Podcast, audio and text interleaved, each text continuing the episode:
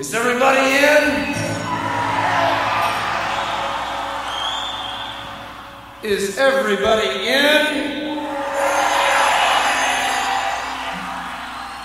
Is everybody in? The ceremony is about to begin.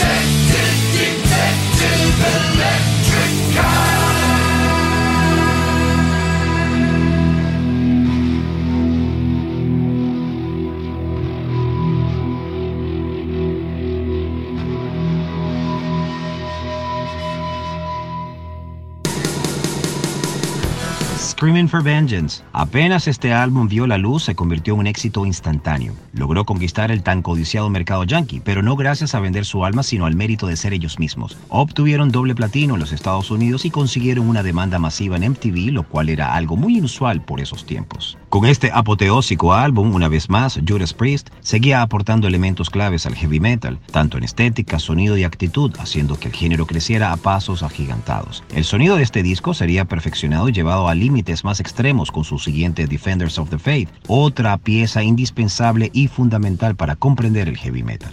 Screaming for Vengeance, una obra maestra en la historia de la banda, un soldado letal en el ejército del heavy metal y uno de los componentes principales en la composición del arsenal del metal de todos los tiempos. The Judas Priest, escuchamos The Hellion y luego Electric Eye.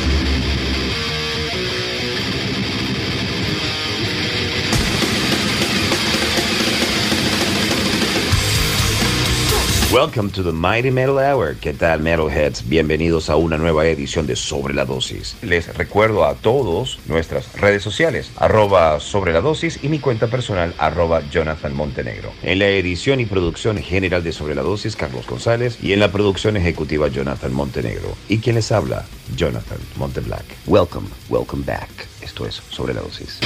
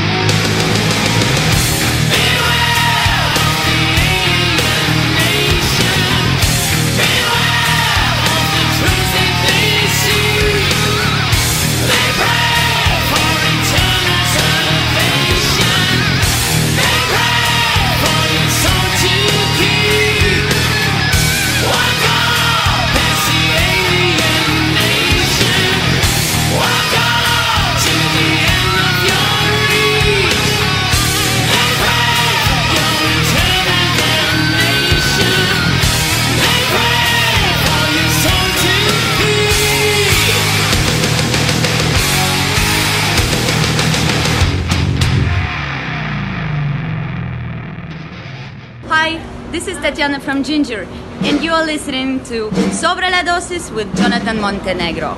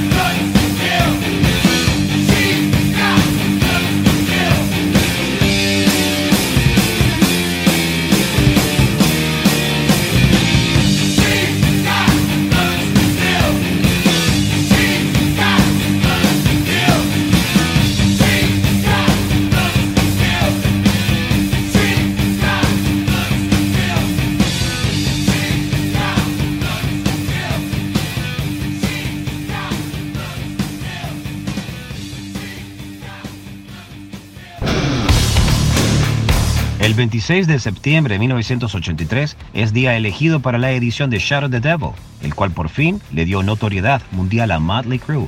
El álbum vendió la cifra de 200.000 copias en sus dos primeras semanas, nada mal para unos relativamente todavía desconocidos.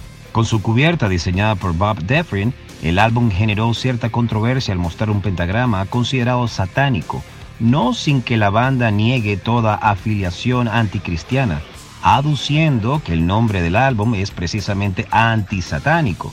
Eso no amilanó a ciertos grupos religiosos conservadores quienes afirmaban que la banda estaba animando a sus oyentes a adorar a Satanás. Motley Crue aparece en MTV por primera vez durante su Halloween Horror Show, con material grabado en vivo en el concierto que dieron en el Club Limelight en New York lo que les proporciona una audiencia de millones de espectadores. MTV también hizo un concurso llamado Halloween Crew, donde un afortunado ganador y 25 amigos suyos son llevados al show, ocupando toda la primera fila.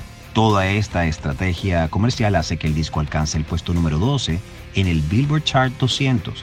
Con el tiempo, Shadow the Devil sería certificado cuádruple platino por alcanzar las 4 millones de copias el 15 de mayo de 1997. El video de Looks That Kill, tema que escuchamos hace un rato aquí en Sobre la Dosis, se emitió por primera vez en noviembre mientras la banda volaba de un concierto a otro en el avión de 8 plazas de Doug McGee, ex-manager de la banda, con el cual incluso tuvieron un aterrizaje de emergencia luego de un fallo eléctrico del aparato. El único daño afortunadamente sufrido fue que el maquillaje de escena y productos de limpieza explotaron.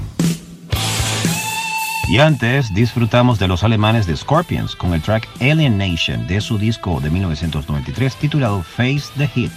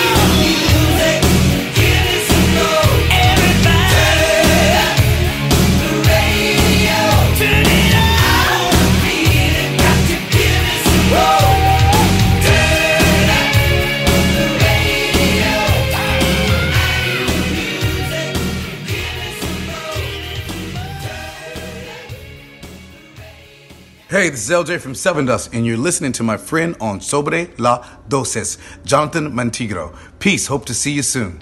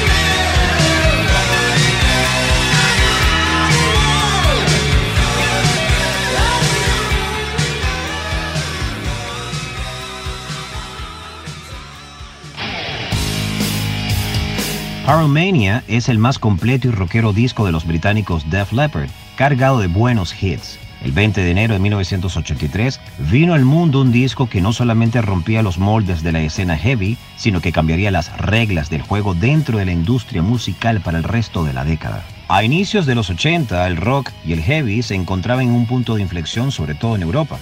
La polvareda, creada por el Back in Black de los ACDC, ya se estaba asentando y bandas como Judas Priest y Iron Maiden estaban a un paso de hacerse grandes. Pero las listas de éxitos estaban inundadas por bandas de New Wave.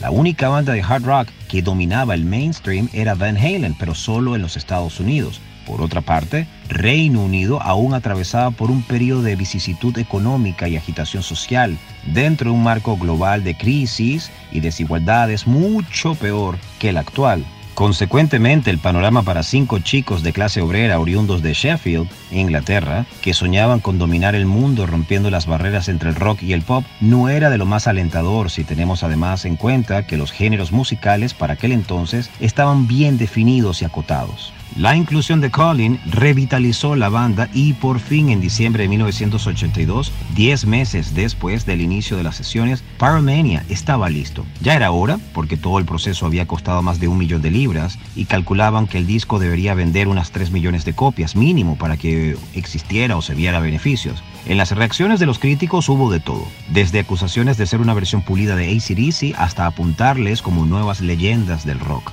aunque en su país la recepción fue algo fría. La gira británica fue llamada por Joe Elliott, vocalista de Def Leppard, algo así como a nadie le interesa tour, por la baja asistencia. En Estados Unidos la historia fue bastante diferente.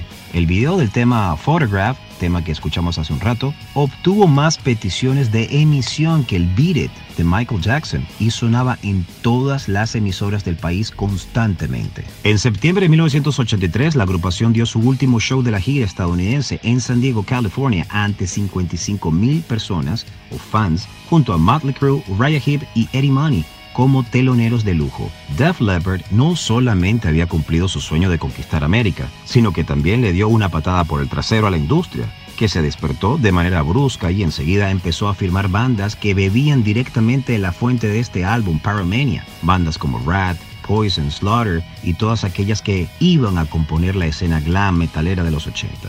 Disfrutamos del tema Photograph, responsable directo del éxito de Def Leppard. También escuchamos a una gran banda, Autograph, así se llama la banda, Autograph, y el tema Turn Up the Radio. Ya avanzamos con los australianos de ACDC de su disco The Razor's Edge. Esto es Are You Ready?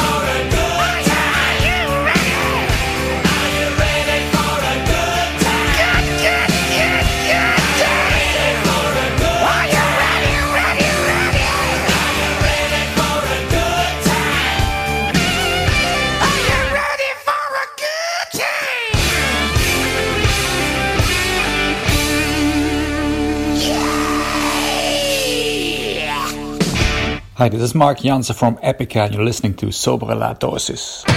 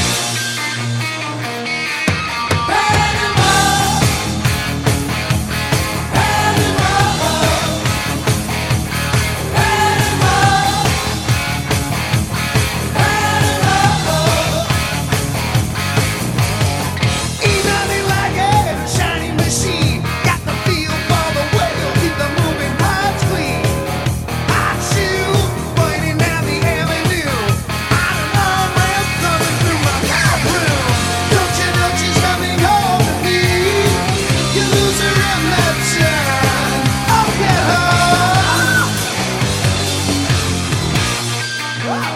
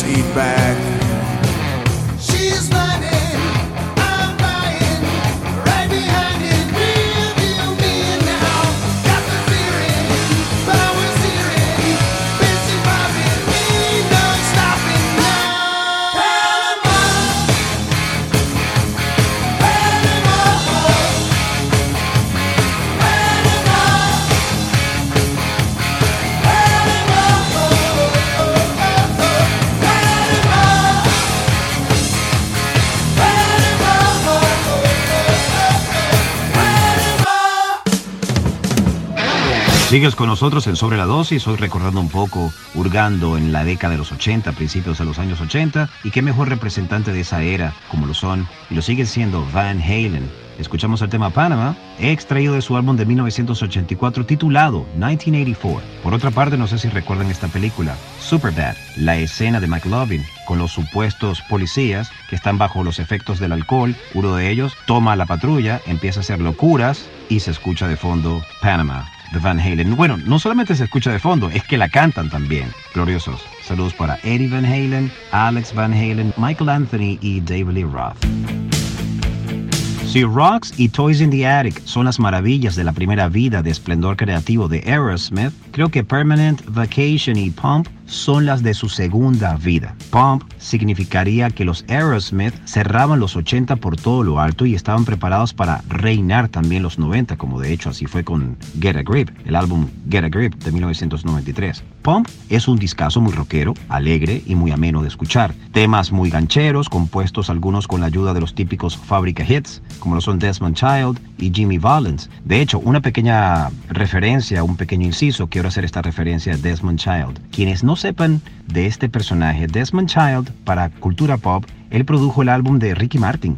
Living la Vida Loca, como también por supuesto trabajó con Keys, Bon Jovi, eh, Alice Cooper, el álbum Trash, pero digamos que Desmond Child tiene realmente un gran repertorio de hits, así que estamos hablando de un tipo que verdaderamente logró eh, fabricar, como repito, grandes éxitos. La producción también estuvo brillante a cargo del reputado, el respetuoso Bruce Fairbairn y unos Aerosmith en plena forma y limpios de toxinas. De hecho, como dato curioso, el disco fue grabado en los estudios de Little Mountain en Vancouver, Canadá. Y en simultáneo tenían en un estudio al lado, literalmente al lado, nada más y nada menos que a Motley Crue grabando su álbum Dr. Feelgood. Y como declara Nicky Six en el libro The Dirt, él buscaba a Steven Tyler, vocalista de Aerosmith, después de trabajar y hacían esas cosas ridículas que hacen las estrellas de rock sobrias, como hacer footing y beber agua Perrier. De hecho, las dos bandas compartían el mismo terapeuta después de las sesiones de grabación. Estaba claro que las compañías querían mantener a raya a sus estrellas rockeras. Sin nada más que añadir, ellos son los Bad Boys de Boston, Aerosmith, con el tema Love in an Elevator.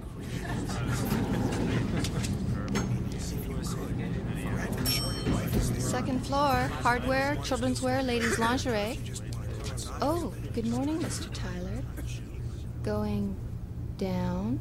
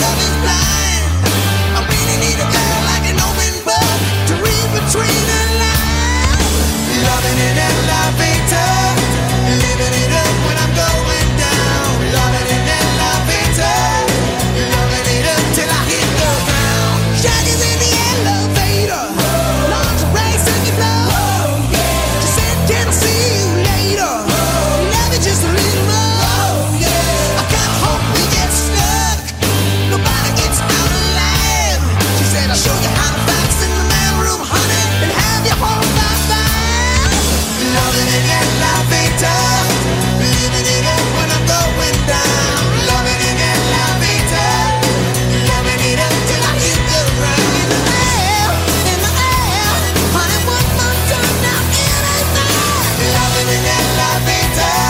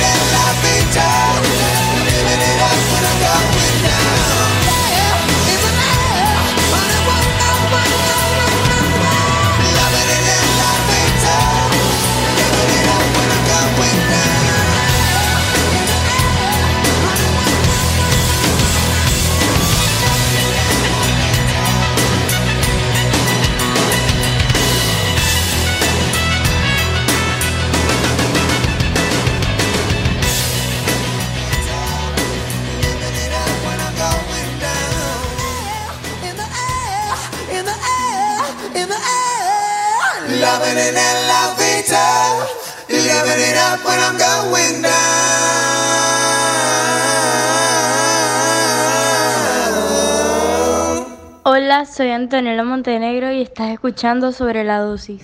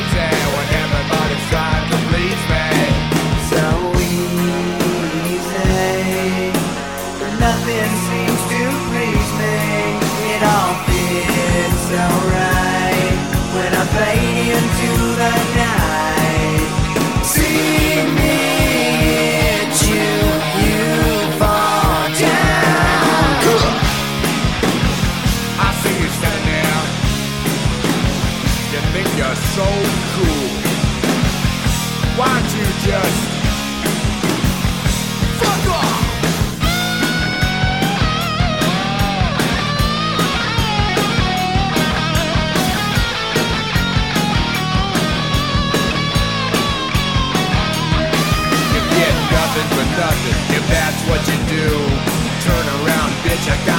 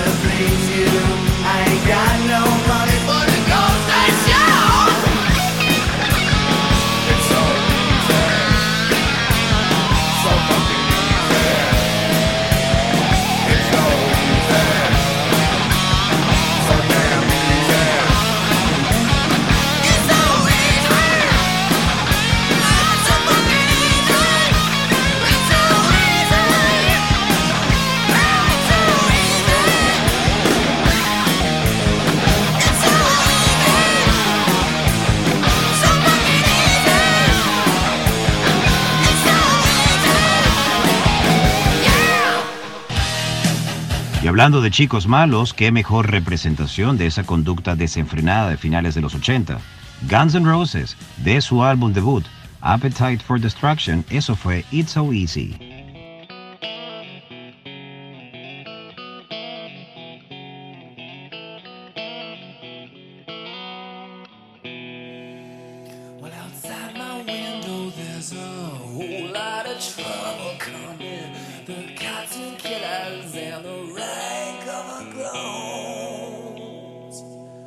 Stacky or kicking rhythm of social circumcision. I can't close the closet on a shoebox for love.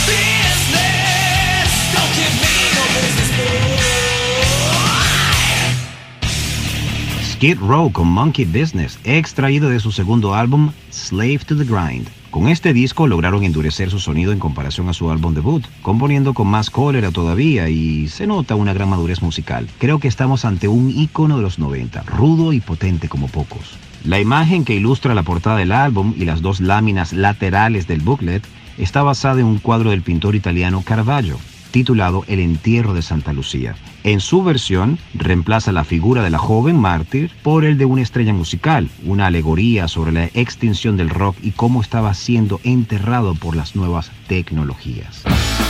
Y cerramos con un gran 2x1 especial para mí, espero que también para ustedes. Ozzy Osbourne con dos joyas, Bark at the Moon y Shut in the Dark.